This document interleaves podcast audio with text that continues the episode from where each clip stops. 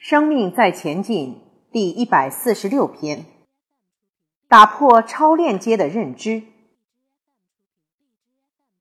有一个故事说，有一个人开车，傍晚的时候经过一个山区，开着开着，在山腰的时候，右后轮爆胎，等了半天没有人经过，只好硬着头皮自己换轮胎。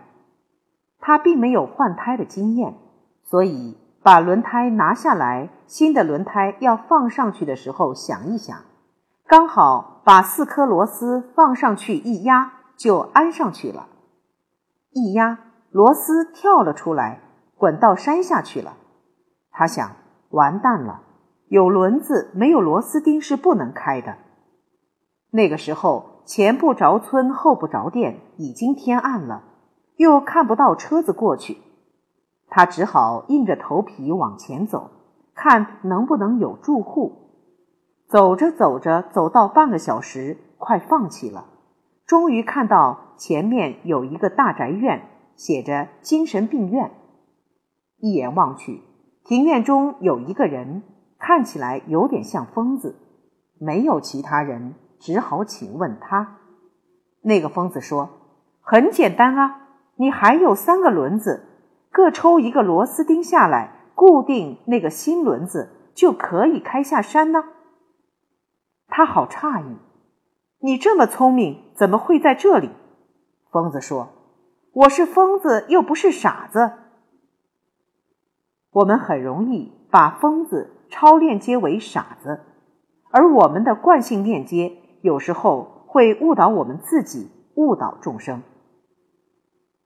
不管是做人处事、做事业、修行，我们很多都是惯性、自以为是的链接。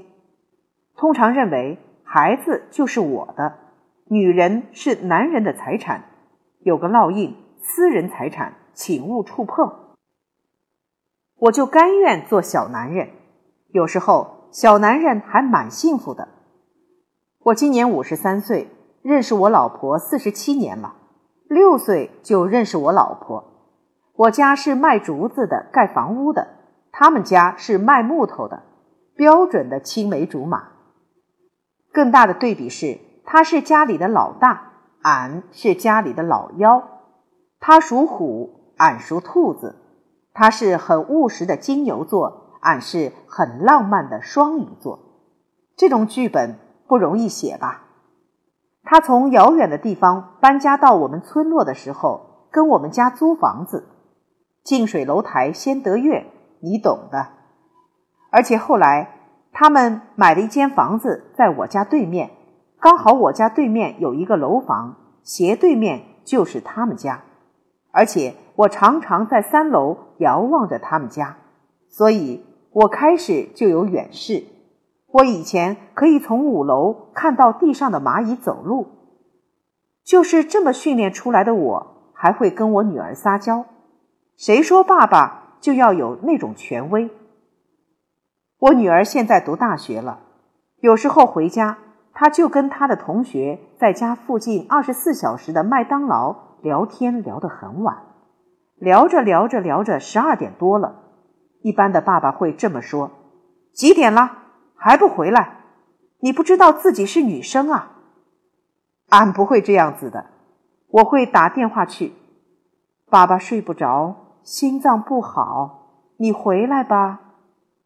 女儿就说：“好了好了，就这样回家了。”谁说当爸爸的就一定要耍权威的？所以，当我们在家里已经可以身段柔软了，就大概已经好一半了。另一半在课堂这里好好成长。我们这是一个美容的课程，相由心生。其实我身段还没有柔软之前，我也是硬邦邦的。我以前真的是躁啊、急呀，脾气不好，出口就是伤人。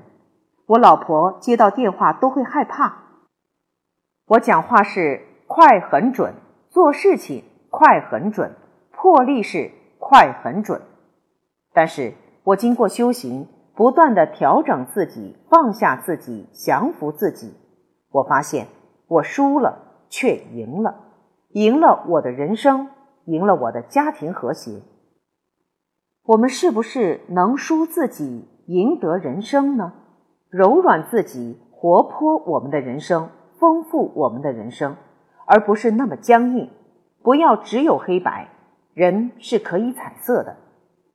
大自然呈现给我们的多元文化是一个真实的原理原则，而我们都只是有所取舍，常常是偏向两端的。所以。修行绝不是到深山古洞，也不完全是出家。现在是道降火宅呀，火宅就是平民百姓。哪个想开了才会出家，想不开的还在红尘。现在时运改变了，日常生活中就可以修行，而且是真修实练。最能帮助你成长的是我们的敌人。